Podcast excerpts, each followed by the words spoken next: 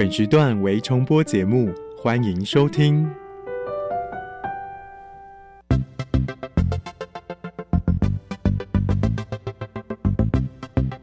新科技大未来，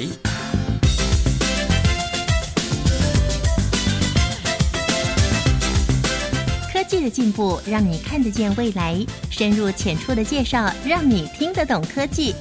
欢迎收听由谢若楠制作、吴一佳主持的《新科技大未来》。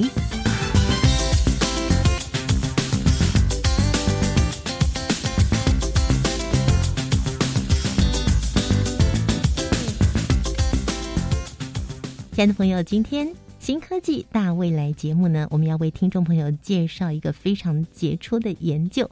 这个研究呢，获得了二零二一年未来科技奖。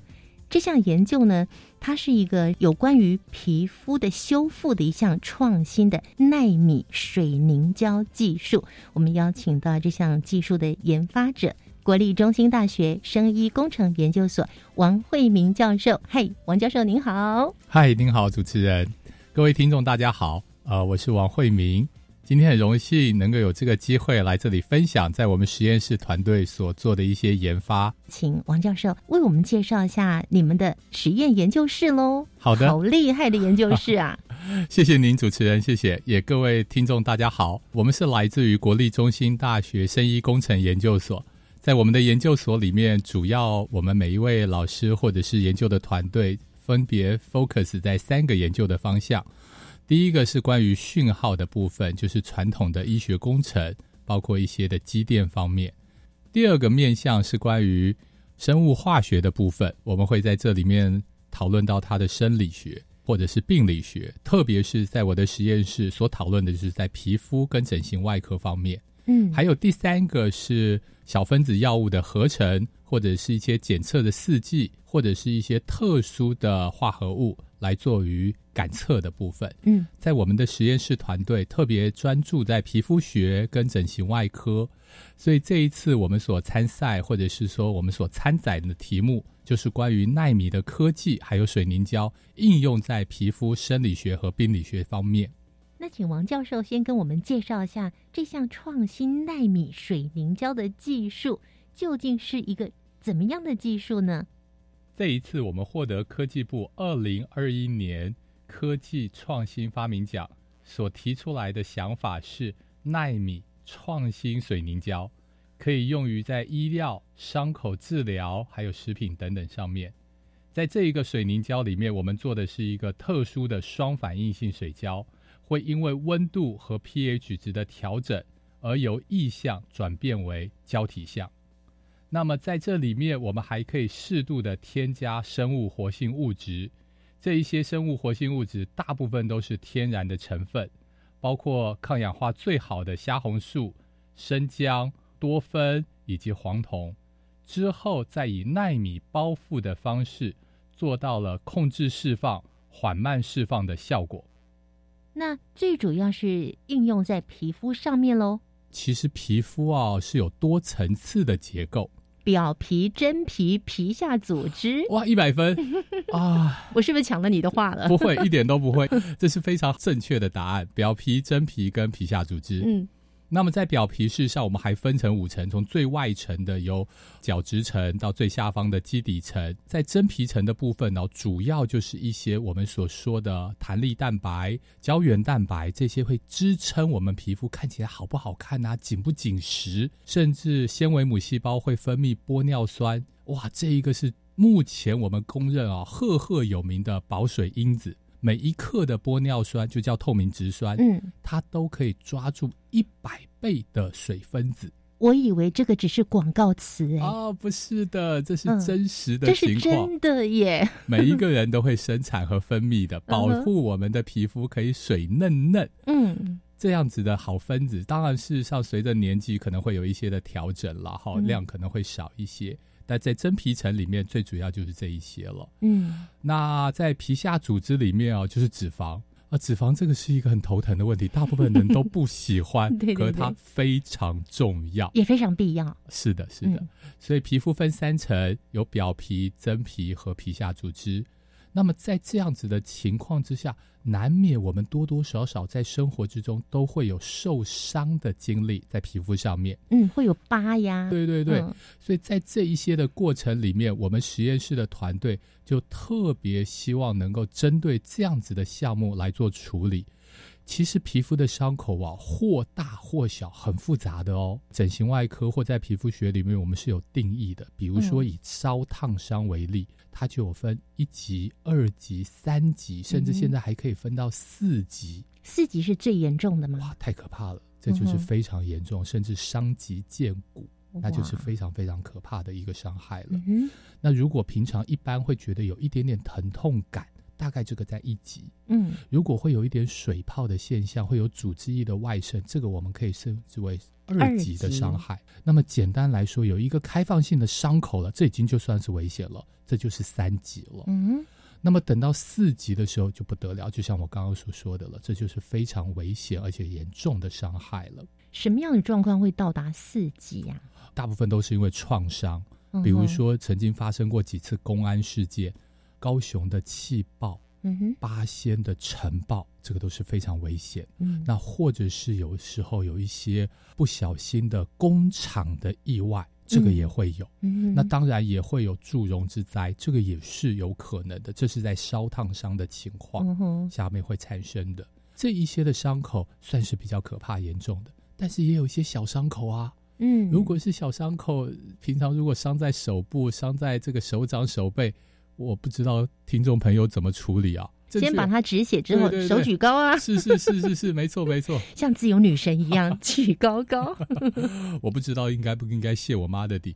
呃，怎么了？妈妈以前教我用嘴巴来吸，有效吗？现在才知道原来舔一舔非常恶心，而且不卫生。有血的味道，有哦、铁 no 的 no 味 no 道。no no，因为口腔里面有非常多的病菌。哦，所以这是不卫生的，是不足取的，可不可以用的非常。扣分的这件事。那我刚刚自由女神的那个姿势呢？是的，是的，应该的。先做清理100，分然后做包扎。如果伤口不大，那大概止血就已经在这个过程中完成了。嗯但如果伤口比较深一点，或正好碰到了是所谓的呃动脉性的部位的话，那当然手举高或者患部举高，那就是很有效果。嗯只要它高于心脏，嗯压力就会使得它的这个外流的血液会降低的。嗯嗯，哎，说着说着，好像我在访问皮肤科医师哦。为什么对于皮肤科您这么的呃特别要去做钻研哦？然后您刚才讲的整形外科，哎，为什么一个教授对于整形外科会有兴趣呢？从小我就对皮肤哦抱着好奇的心理，嗯，这个哦是一些特殊的经历。呃，我可以这样分享一个小时候的这个家人相处的过程。那这个我有一个妹妹，小妹啊，以前小时候睡觉的时候，不知为何啊，她喜欢缩大拇指，左手右手都可以。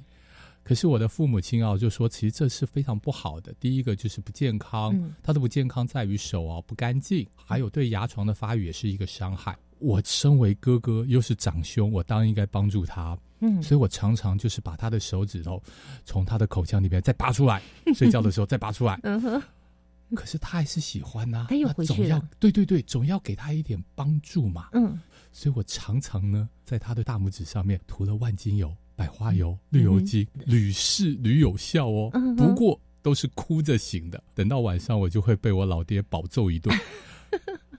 我发现了一件事情，我用我的手指，通常都是食指，挖了万金油涂在他的大拇指上面，嗯我的手指头一点都不会觉得凉凉的耶。我再把这个手指头的药膏涂在我的大腿啊、小腿啊、手臂啊、手背上，其他的部位都有感觉，就手指头没有，唯独手指头没有感觉。不合理啊！长辈就教我十指连心，手指头的感觉最灵敏，嗯怎么不感觉到万金油的清凉感呢？嗯一定不一样。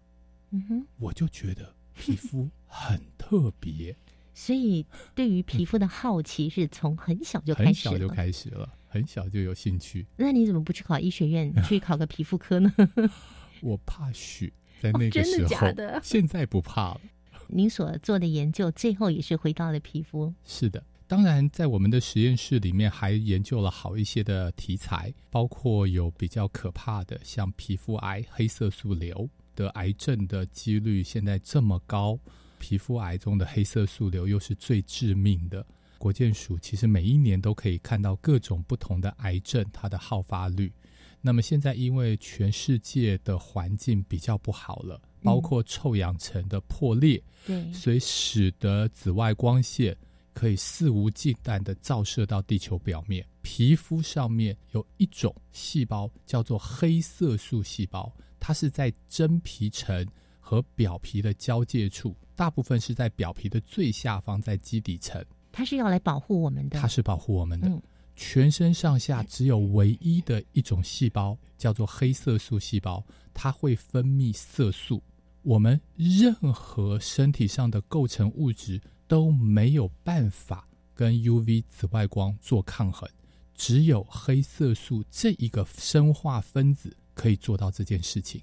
对于紫外光这件事情呢，我们人类的眼睛的可以看到的频谱宽度大概在四百到七百。其实通常一般人看不到这么多，大概在四百多一点，六百七八十左右。嗯，这是我们可以看到的颜色，就是红橙黄绿蓝靛紫，全部都吸收就叫做黑色，全部都放射就叫白色。这是我们对于光谱学的了解，也是我们眼睛的构造的功能。低于四百以下的就叫做紫外光。这个定义是从两百到四百之间的 nanometer，就是纳米的这个尺度，两百到四百，再低于两百的，就是更高的能量。嗯，我们从这个能量学的波动说知道，能量越高的波长就越短，所以它越低于两百，它就越可怕。包括像什么辐射能啊。X 光机的光线能啦，这一些特殊的都是波长非常非常短，它的穿透性很高，它的能量也非常大。以核能电厂为例，它就是辐射能，所以我们大家都知道，它要用非常厚的钢板，再加上水泥，它才有可能把这么短的波长能够阻绝掉。短的波长这么一点点。他看到这一些的我们平常世界上外来的物质，或者是所谓的墙壁、窗帘，他都是肆无忌惮的穿过去了。因为对他而言，他觉得这个孔隙好大，嗯，但是很大的坡长对于墙壁，对于这一些，它就有遮蔽性，就被挡住了。对，所以对我们而言，我们现在知道，在两百到四百。这一个波长段，我们叫做紫外光。当然还可以再细分，变成 UVA、UVB、UVC，分别是四百到三百二、三百二到两百八、两百八到两百，分别是这样。这样的波长会穿透我们皮肤吗？原则上是会的哦。可是造物主很聪明，有一种细胞叫做 melanocyte，叫做色素细胞，或叫黑色素细胞，它会分泌两种生化物质。一种叫 u m e l i 黑色素，另外一种叫 p h e n o m e l i 是红色黄色的。刚刚那一种呢 u m e l i 是黑色灰色的。嗯，全身上下的颜色就是利用这两种色素配合而成，包括头发、眼睛、肤色，连身上的痣啦、胎记啦、伤疤啦，全部都是。我们没有第二种细胞会生成色素。只有它会生成，那它所生成的这些 melanin 就叫色素呢，会跟紫外光共振吸收之后，这些能量就被消除掉了，所以我们才会在太阳底下晒晒太阳就变黑呀，很合理嘛？没错，没错，很合理，因为色素细胞受到了阳光，就是紫外光的刺激。它就会分泌多一点色素，要保护我们身体，因为太高能量的光线会伤害我们的。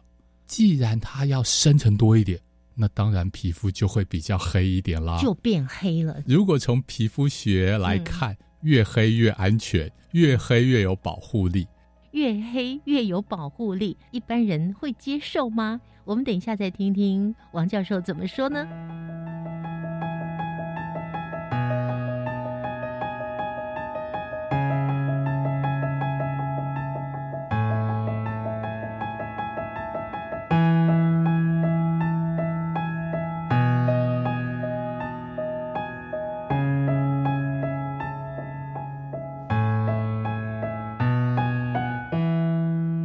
科技大未来节目为各位介绍的是创新纳米水凝胶技术，用在皮肤上是一种非常新的技术。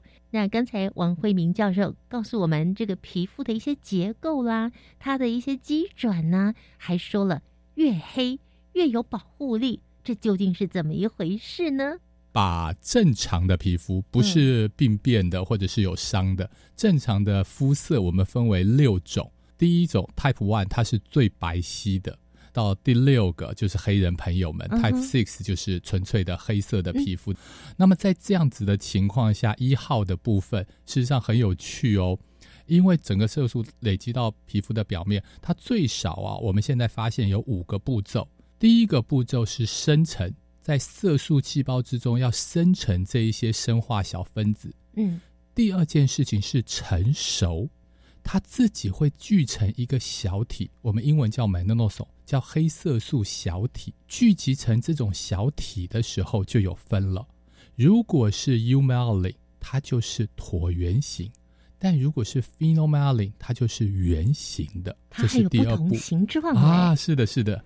第三步就是传送，它是在表皮的最下方，在基底层，它会一路往上送。送到最外面的角质细胞，因为如果不去保护到最外面的，那它就没有了保护的意义嘛。对，所以它所生成的从来都没有留给他自己，他是把它送给需要的朋友。嗯哼，谁需要？角质细胞需要。然后第四步累积，就累积在角质层里，形成我们的肤色。以肤色为例，第五步就是分解。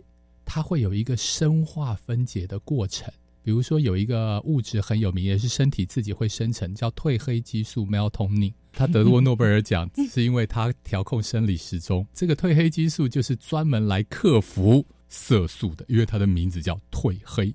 哦，是这样子的。当然，它更重要的功能是控制生理时钟。我要强调一下，在我们自己的身体里面，它是会会形成这样的褪黑激素。对对对。但是也可以从外面哦，我听说是可以吃的。对，补充所以您看这五步哦，从最开头的生成、成熟、传送、累积，到后面的分解，不就是一个循环吗？嗯嗯。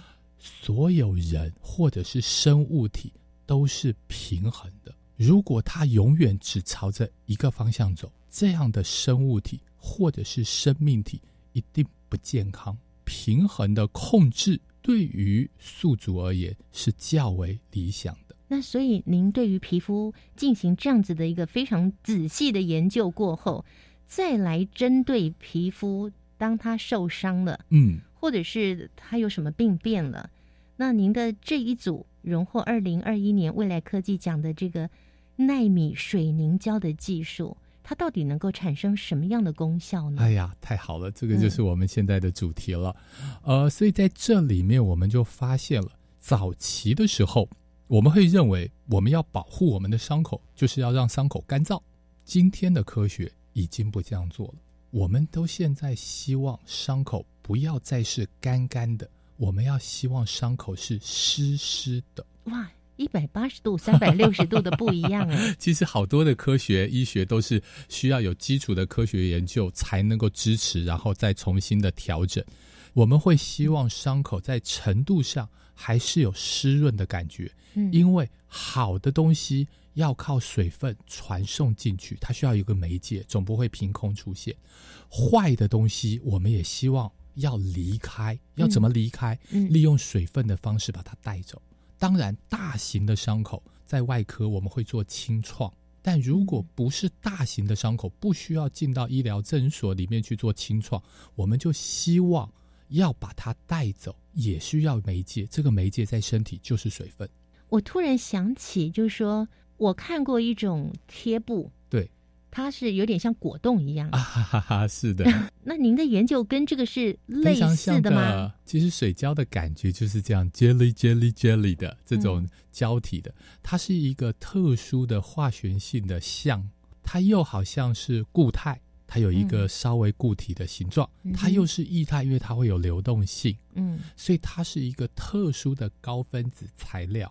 这一个高分子材料，它可以抓住水分，所以使得它。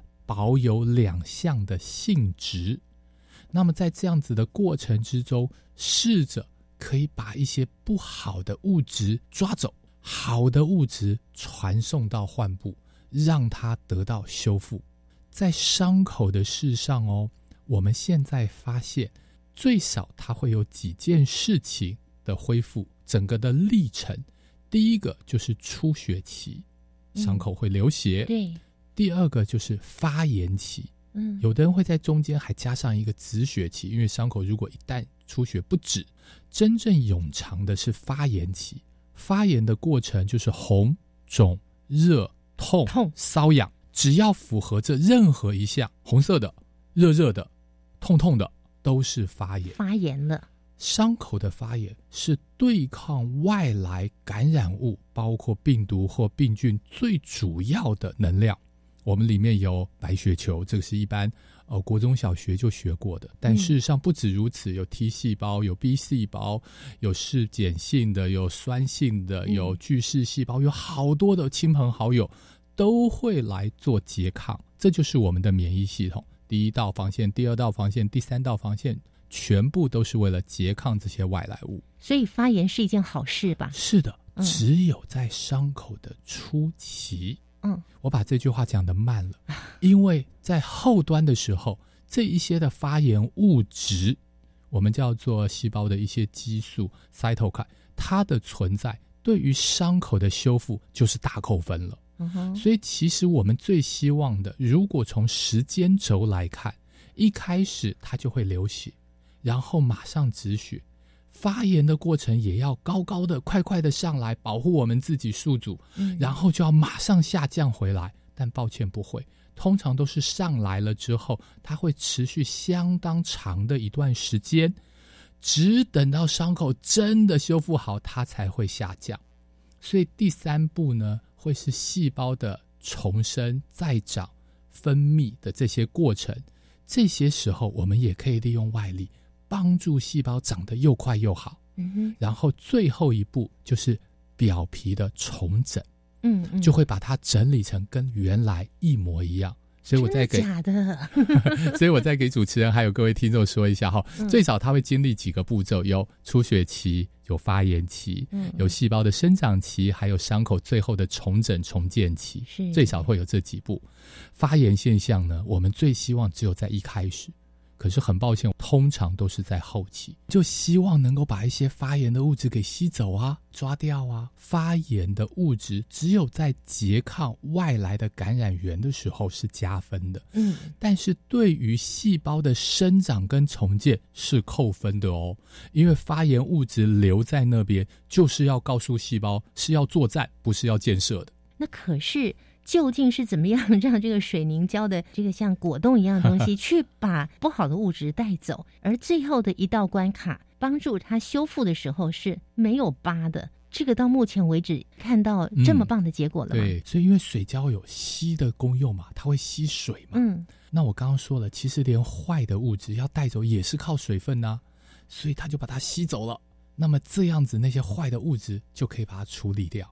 那么有一些好的东西，在我们的实验室里面找到了很多，相对来讲是相当不错的。比如说，我们发过好多的论文，是关于比如说有生姜的，嗯有虾红素的这一些成分，有一些草本的天然物，包括嗯像什么绿茶啦、多酚类的啦，嗯或者是黄酮类的啦，这一些的物质，其实在天然物里面是非常有名的。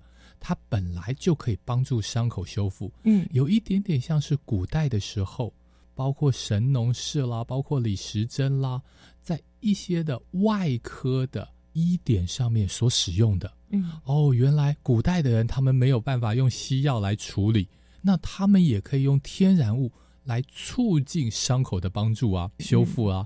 金庸的武侠小说里面有一个很厉害，叫做黑玉断续膏，嗯 也是一样的，你研究出它的内涵物吗？大概就是紫云膏。嗯，我们也做了这方面的研究。哇，古今中外的各种不同的科学跟研究，跟古人的智慧，全部都结合在这里面。您刚刚说这个像果冻一样的凝胶可以吸走坏东西，也可以进行修复？教育电台的听众朋友们，大家好，我是 DJ 罗小 Q，在每周日的晚上十一点到十二点钟，收听教育广播电台电音新浪潮，一起来参加教育电台为你举办的电音 Party，由我小 Q 担任您的个人 DJ，为你带来一个小时绝无冷场的 DJ 秀。别忘了在每周日晚上十一点到十二点钟收听教育广播电台电音新浪潮。我想申请奖助学金，帮忙度过难关，不知道有什么可以申请。教育部有提供低收入户学生助学金、急难慰问金，辅导高关怀学生，培训具特殊专长弱势学生及攻读服务等及时协助的资源。要去哪里查询申请办法呢？可以上教育部全球资讯网便民服务学产基金资源区奖助学金专区，或洽就读学校。以上广告是由教育部提供。在台湾，平均每四十分钟就有一条生命因为肝病而死亡。别害怕，肝病有药医，只要抽血做检查，定期做超音波，按医生指示接受治疗，就能降低肝癌发生率。哦，所以肝病也不是那么可怕的喽。没错，请记得主动接受肝炎筛检，主动询问医师检查结果，发现肝炎要赶快治疗哦。以上广告由国民健康署提供。加外加外，阿玛波拉，扎根格玛西卡斯达斯，迪加古拉布古列列。大家好，我是来自台东的胡代明，这里是教育电台。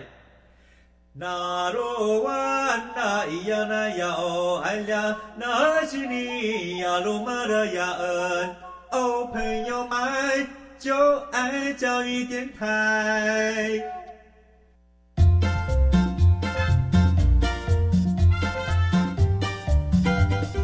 新科技大未来，每个星期三上午十一点零五分，与你在教育电台的频道上认识新科技，迎接大未来。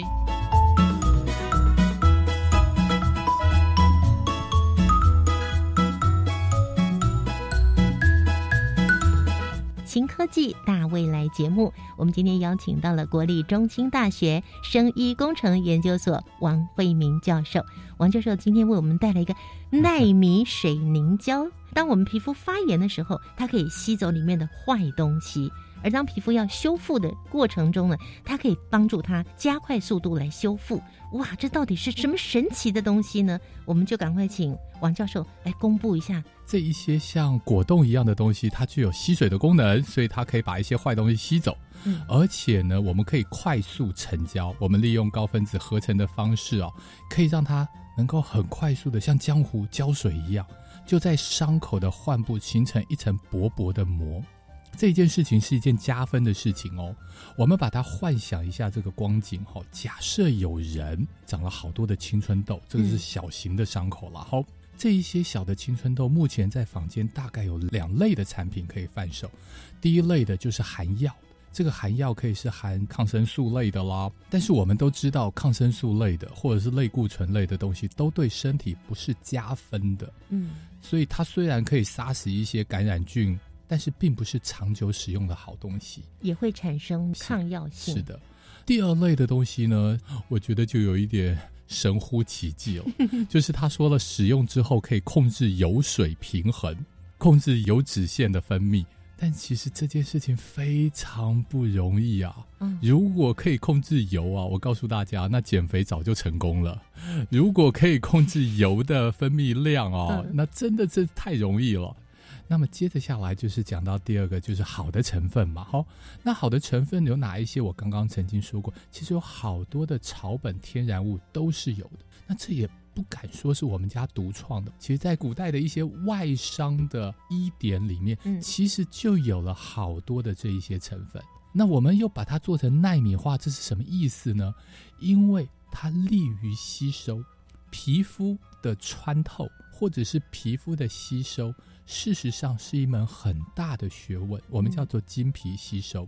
这一个 transdermal 的 delivery 是必须通过皮肤的屏障的。皮肤的屏障当然第一关就是角质层，我们另外有一些的口系，比如说油脂腺啦、汗腺啦，所以它是可以穿越的。嗯，可是即使是有穿越性，也不是照章全收哦，不可能嘛。我们自己涂都知道，所以我们把它做成纳米化之后，就可以把好的物质、有效的物质，把它特别的包起来，小小的，经过皮肤，真的是可以送进去，就达到了这样的效果。刚刚我曾经说过了，比如说生姜的成分啦，比如说虾红素的成分啦，这一些都是很有效的。嗯，那虾红素是我们目前全世界已知的化合物中所找到抗氧化能力最好的哦，包括像维他命 C、维他命 E、花青素、葡萄多酚、苹果多酚、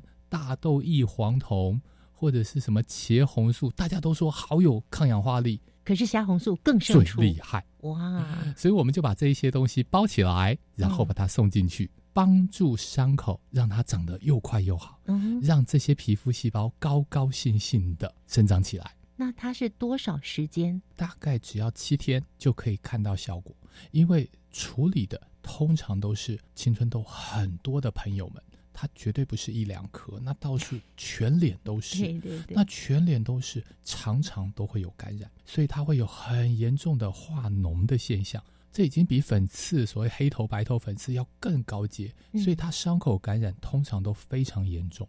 一旦我们能够有消炎的效果，嗯，然后生长的效果。再来隔绝外界再度的感染的时候，事实上对它的疗效会非常非常的明显。嗯哼，是这个是我们一般年轻朋友们经常会担心的，就是青春痘的问题。但是也有一些是比较病态的，比方说卧床卧了很久，可能会长褥疮，是甚至要经过清创手术。对，那个洞很深呐，是对那样子的伤口，是不是也有同样的效果呢？目前现在的清创手术。不仅是要把腐肉处理掉，还需要经过一个负压的吸附，因为组织液里面也具有很多的发炎物质。我刚刚曾经说过，发炎物质只有在感染的初期是好的，所以我们都希望能够再把它收走。还有一个就是高压氧的部分，正向的给它氧气，也可以帮助伤口的恢复。我们的研究没有办法促进这个高压氧啦，或者是能够清创这么多，但是可以成为辅助的。嗯，所以现在这种大型的伤口，相当不好愈合的伤口，我们叫做困难伤口。以前我们在医学上的定义是三个月以上需要借由外力才能够修复的，视为困难伤口。但是现在也已经修正了。只要满四周无法自我修复的，我们就已经把它定义为困难伤口了。嗯哼，那这样的困难伤口当然就是借由外力，所以我才说了，现在目前的外力有几种，比如说高压氧，或者是负压的吸附，或者是像我们这一类的贴布、水胶，或者是这一些的物质，这个都是很有意义的。那另外，皮肤烧烫伤到了三级、四级的程度，运用这种水凝胶帮助它恢复的功能又是怎么样的呢？如果到了三四级的部分，目前在医学上最好的方式还是需要用植皮。那植皮有几个要求：第一个，要患部已经开始生长，自我能够有肉芽，有粉红色的小肉芽能够生长出来。所以它的前提更前一步是不可以有发炎的现象。嗯，如果它还有红肿热痛，即使用病患自己的皮肤敷上去，最后也会溃烂掉，那那一个手术就是完全失败。嗯，所以只要依然有红肿热痛、发炎的现象，这一块部位就不适合。那么一旦要使用植皮的技术的时候，现在都是。能够取的位置比较受限，大概就是大腿内侧或者是骨尖的一些的位置，取了下来之后，把它放大，然后敷上去。那么这样的敷上去是比较我们目前在外科上能够真实帮助这个病患能够长得更快一点。是因为在皮肤的情况是这样，表皮的生长比较快。但是进到了真皮层或者是皮下组织的一些其他的部分，它的生长相对就非常慢了。那所以比较好的方式，我们叫细胞外基质 （extracellular matrix），在我们的实验室里面，我们就自己去合成这些东西，让细胞能够贴附在上面。这件事情稍微比较学术，我再跟各位 听众还有主持人再分享介绍一下。疑惑的眼神，没有没有没有没有没有，我再稍微介绍一下，在真皮层的部位，不是只是纯粹都是细胞，它还需要一些细胞外的东西。这一些东西我们叫做细胞外基质，这一些基质像是骨架一样，让细胞能够依附在上面做生长。那这些东西从哪来的呢？很好玩哦，鸡生蛋，蛋生鸡，它又是这一些细胞所分泌的哦，细胞分泌的，它自己分泌了一些特殊的东西，让它自己可以长在上面，很聪明吧？神奇啊，很聪明吧？对，想想看，在伤口受伤的情况下，或者还有感染源、有外来物的情况之下，它一面自己要长，一面自己还要分泌。有多辛苦？嗯，所以我们科学界我们就做了几件事啊。我自己生成东西，我们用合成的方式把它做出来，让它可以贴附着长。嗯嗯，然后再给它刚刚我说的像这些好东西，像生姜这一些的，让它可以长得快。嗯哼，所以相得益彰之下。就可以帮助伤口修复的比较好。嗯嗯，这样听起来，不管是要植皮也好，或是帮助它复原也好，嗯，等于是这样的一个水凝胶，就是在前面的这个部分就帮助它了，它才可以有后续的更好的一个治疗的效果嘛。是，嗯哼，那那所以你们的水凝胶是用喷的吗？呃，因为说薄薄的一层嘛。我们现在都还是用涂的，但事实上用喷的也是一样可以做得到的。是用涂的，跟原来我多年前发现的贴一层有一点厚度，大概是零点二公分的厚度，也是像果冻一样的 半透明一样颜色的。是，可是你们非常的薄，毫无感觉。这是我们的诉求，能够快速凝胶，而且它非常薄。到底这个凝胶它是什么东西做成的呢？我们的凝胶啊，嗯，很特别。它是双反应性的凝胶，它的性质是这样。我们都知道，所有的物质都有三项的变化，有气象、有意象，也有固体。嗯，所以会随着温度和压力，它会有这些的相转变。比如说，低温的时候，压力大的时候，它就会是固体。当然，反之亦然。当温度很高，压力很低，它就会变成气体。气体。对，我们的凝胶不一样。我们的凝胶反着三项图来走的，我们的凝胶是低温的时候是液体，温度高一点的时候它就是胶体了。嗯哼，各位听众们想想看，这样子有什么应用呢？嗯，应用可多了。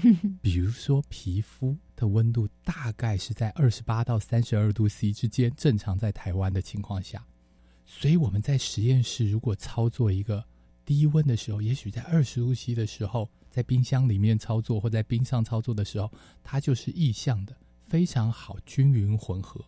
但涂到皮肤表皮的时候，它就快速成胶。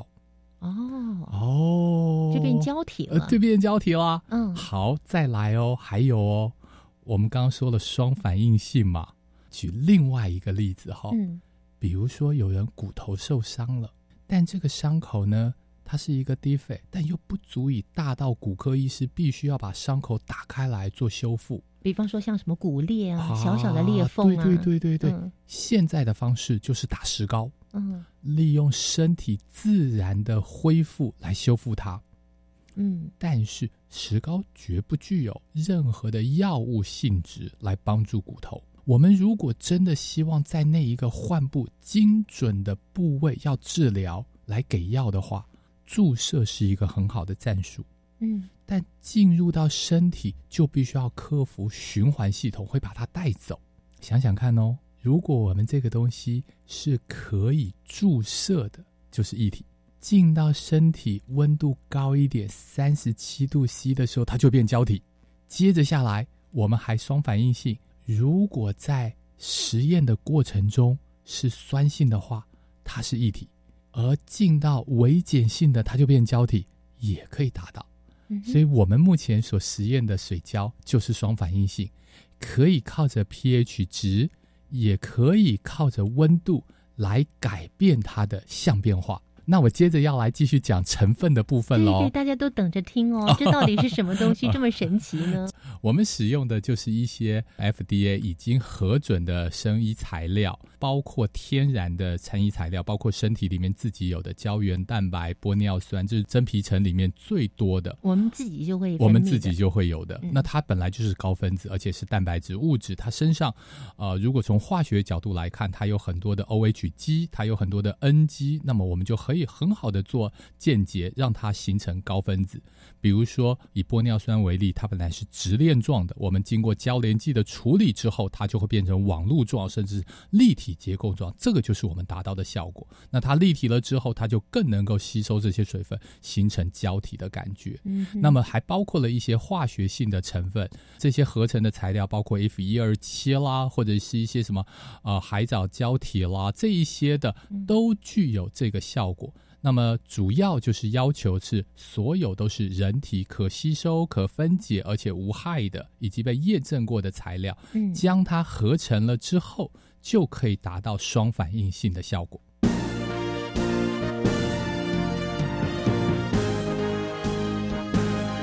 观点大突破。目前科学界对于这一类的 hydrogel 是持有高度高度的兴趣和研究的热度的。为什么这样说呢？因为它同时具有水相和固相的部分性质，它具有可注射的性质，而且可以在患部作为停留和包覆的效果。无论是在体内或者在体外，就体表。都具有这个效果，所以我们目前是非常非常的有看头。我们身体里面太多的物质都是跟水有关，而太多的物质都并不是牙齿或骨头，其实都是柔性的材料性质，所以水胶就具备了这个特质。我们再强调一次给各位听众：身体大部分都是水，嗯所以所有的东西都要跟水比较有关。嗯嗯，接着，身体大部分的物质都是软软的、Q Q 的，嗯，所以水胶具备这一类的性质。所以目前全世界的科学家都对水胶保持着大量的研究热忱，在于此。嗯，是全世界的科学家都都在研究这个水胶，但是您目前研究出来的目前的这个成果是不是领先国际呢？希望，因因为您在国际上发表的论文超过两百篇了，啊，是的，谢谢。光是这个水凝胶的就有多少篇呢、也相当多了，也相当多了。对于伤口修复这一块，我们也做了十几年了。已经做了十几年了。是对于伤口这一个题材，我们已经做了十几年了。而水胶的研究，大概也是最近这几年才开始特别有兴趣的。嗯，希望能够在很快速的时间里面就可以把它商品化。然后，如果各位听到的厂商们有兴趣，也欢迎跟我们做联络。嗯，好，那这个水凝胶除了让我们的伤口可以快一点恢复是，之外，它会让我们变漂亮吗？哎呀，这个太有趣了！我这个帮听众朋友问到这个大家都想问的问题啊。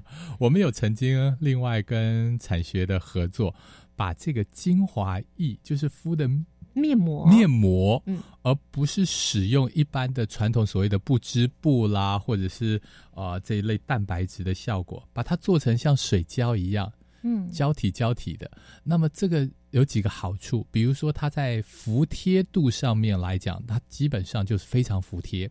嗯嗯，它不像有一个不织布的这一个材质，当然也有可能其他的材料一样。那么第二个就是这些胶体它没有服帖上面的困难度，它可以全脸各个角度都很适用。今天介绍的这个纳米水凝胶的技术，兼具着医疗跟美容的效果，是期待它能够早日的在市面上，让更多的朋友因着它，不管是皮肤修复啦，或是我们在美容美颜上面呢，都有帮助。非常谢谢王教授的介绍。谢谢主持人，也谢谢各位听众。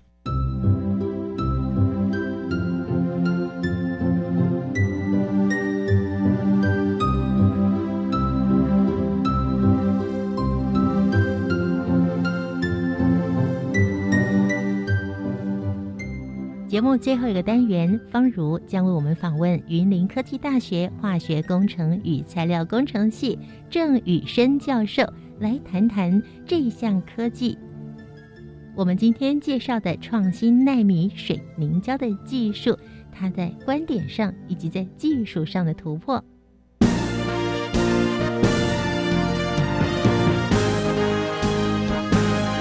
观点大突破。欢迎来到观点大突破，我是方如。水凝胶是一种用途非常广泛的物质。今天在单元当中，邀请到了国立云林科技大学化学工程与材料工程系的教授，同时也是产业科技学士学位学程的主任郑宇生主任，在单元当中分享。虽然水凝胶乍听之下很陌生，但是郑主任说，其实日常生活中处处可以见到水凝胶的应用。对，就是水凝胶，其实在我们生活中就很常见，在自然界中常见的。其实我们从小就吃到大的果冻啊，或者布丁，那其实就是水凝胶，就是海藻胶的一种衍生。它的胶体是从海藻萃取出来的。那甚至你到夜市去喝喝爱玉啊，或三粉圆啊，它表面都有一层爱玉本身也是从爱玉籽萃取出来。那三粉圆籽旁边有一层类似胶体的这种，都是算是水凝胶的一个一种。材料，那它本身是天然来的，所以就分为天然的水凝胶。那当然也有一些是不是天然，是人工合成的，是比较偏向塑胶去做成的水凝胶。像而且应用也蛮广的哦，就像诶纸尿布啊，其实填充材料就是水凝胶的一种，它会吸很多的水，所以它其实在生活中蛮常见的。那多你去喝优酪乳的时候，其实里面有一些晶球，它它本身就属于水凝胶的一种。延伸应用。那另外一个现代人更常见的是戴隐形眼镜，本身就是水凝胶。所以其实水凝胶并不是听起来好像很科学哦，可是它其实已经在生活中很常见了，只是你可能没有没有去注意到。而创新的纳米水凝胶技术，采取了仿生的概念进行强度加强，让水凝胶能够牢固的附着，同时也具备容易去除的特性。纳米的方向的话，就是现在纳米。材料的部分，在生意材料方面的话，其实应用也越来越广。那当然，纳米有它好处，就是它的的一些材料，它的颗粒或者是颗粒变小，或者是它的孔隙度变小，或者它提供比较大的接触面积的话，哈，就是它相对有一些应用性就会增加。就是主要是它是一个仿生型的的水凝胶，用在伤口的敷料。最怕就是什么？就是你敷在伤口上的时候，或者是那个你要。把它拿下来的时候，反而粘住或不好拿下来，造成二次伤害。所以这时候方就想说有两个方向，就是一个纳米化的话，就是它可以加入一些纳米的结构，哦，让它的机械性质稍微变强一点以外，然后再就是仿造，我们有仿造那个壁虎的那个脚掌。那你可以想到，壁虎它脚掌其实是不是平的？它上面是有很多的突触，就小根小根的那个类似人类指纹这样子。可是它的功能就可以。让壁虎很容易的贴附在玻璃那种像玻璃或者是任何的表面上哦，就可以自由的行走。那想它想移动的时候，就可以拿起来。那就我们那时候想过说，如果仿照这个壁虎这个脚掌结构做出来的贴片，如果贴在伤口上的时候，是不是平常也可以附得很牢？撕下来的时候，对伤口伤害又没有那么大？哦，当初的想法就是利用这种仿生的一个。的一个概念去开始开发这个新的一个水凝胶的一个一个结构，这样子。目前水凝胶已经与许多领域结合，不仅是医疗用的敷料，也能应用在食品上，让所需的营养或是药剂能发挥最大的效用。就是他把刚才讲的这些这些水凝胶，可能是尤其是天然水凝胶，像刚才讲的爱玉这种果胶，它属于比较不溶于酸性的溶液里面的，所以当它吃到你把它做成小颗粒以后，那可以吃到，它可以通过胃酸的考验，然后不会太溶解太多，然后反而是到肠胃道以后，借由肠胃道的那些微生物啊，可以把它分解掉以后，然后把里面东西给释放出来。我做的是那么偏向于生意，可是我用了很多天然的水凝胶在做一些食品跟一些呃生物那个机能性产品的应用啊，像最近我也做了一些从昆虫的。的甲壳里面去萃取出来的几丁质做成的水凝胶。那几丁质，哎，神哦，几丁质其实就是昆虫跟海产啊、螃蟹、虾子的壳的主要结构。呃，那大家看起来它很硬哦，其实它可以做成水凝胶，然后再加上一些黑色素，以后变成一个可以抗 UV 的水凝胶。这样可以干嘛呢？可以用在食品的包装材料，就是有些食品它很怕照光啊，它本身用这样方法的时候，它就可以防止它去降解。这种是算是把一些古老智慧再加上一些新的技术再应用。其实水凝胶在早期很早的时候，很小的老一辈可能有吃过那种麦芽糖，表面包一层糯米纸，那糯米纸在还没平还没干掉之前，它就是水凝胶的形态。依照你的需求去。去不同的材料，然后做成不同的形状，然后不同的强度，就是说你可以加用不同的材料去混搭，以后像刚才讲的纳米化，你可以加一些纳米的材料，像纳米碳管啊，或者是纳米的颗粒啊，或纳米银啊，它可以抗菌。哦，是这样子。大家听到的常常一些纳米可以加到水凝胶里面做一些做一些组合，然后做成不同的一个用途的东西，甚至可以做成工业中可以来。捕捉一些环境中的污染物，哦，所以它的用途是相对蛮广的。目前科学家依旧在不断的突破以及创新，期待水凝胶能解决目前遇到的困难与瓶颈，甚至开创一个意想不到的未来。当然，水凝胶现在在应用上已经很广了哦，那可是还是有一些小小的限制的，就是说，当然在开发上，就是你必须要。针对你想要的一个用途去做一些适当的选择跟实验，并不是说每次做出来水凝胶都特别合用。那刚才讲的像像早期用糯米，可是糯米就是很天然材料，那它就不是那么适用在很多的领域，顶的包包包一包食品而已。嗯，那在未来的话，当然就是大家想要把这个水凝胶做的越接近。他想要的目的就包括像纳米化啦，就是纳米水凝胶，它本身可以增加强度啦，然后，然后或者是增加机能性的一些功能，所以它可以感应啊，像仿生这种这种感应，这种类似表面接触的感应啊，那或者它可以针对刚才讲的胃酸啊，或者针对温度、人体温度去做一些感应的一些开发。那当然做完以后再来，如果能够在朝降低成本的方向去做大量的研究跟生产的话，相信。水凝胶其实是对生活是会越来越有帮助跟方便啊。其实从隐形眼镜的价格就知道了，从早期很贵，慢慢的大家越用越多以后，哎，现在隐形眼镜几乎都是抛弃式的啊，没有人很少人在用那种在每天要洗的吧？它就是一种进步。然后未来的话，这种科技其实还有一个，如果你的水凝胶可以做到一个强度，而且做到仿生功能性的话，甚至它可以做成类似皮肤，或者是未来如果可以结合一些电子材料或什么的，它可以做成一些人体的器官或是一些组织或者什么的，它搞不好用在人工的眼球啊或什么的一些制作，它其实就是都有在开发的一个范围，或者是你未来想要做成机器人的一些里面的一些组织，搞不好都可以用得到。想要给大家的观点就是，水凝胶其实。它的应用范围很广，它的材料取得的范围也很广，那可以分为天然的或者是化学合成的，那就取决在你要的使用目的。那用在你的生活上，其实都有可能可以运用得到水凝胶这个技术。科技日新月异，但所有的发明与进步都是为了更好的生活，而愿意了解与靠近这些丰富的科学研究成果，也是提升国人科学素养重要的一环。以上就是今天的观点大突破，我是方如，下回我们空中再见。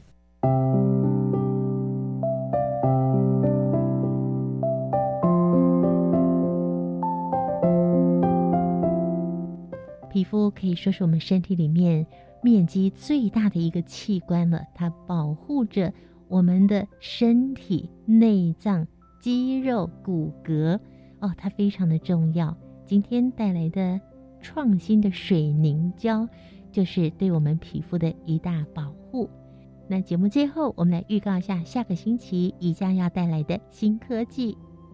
创新绿色科技就是利用一株台湾本土研发的分离的脱乳球菌，将所谓的多氯乙烯完全降解到无毒性的乙烯，这样的一个技术取代过去的化学技术。下个星期三上午的十一点零五分，宜家要为各位介绍创新的绿色科技。它是一项进行工业土壤以及地下水高效的整治技术，对于改善我们的环境有非常大的贡献。我们期待下周见了，拜拜。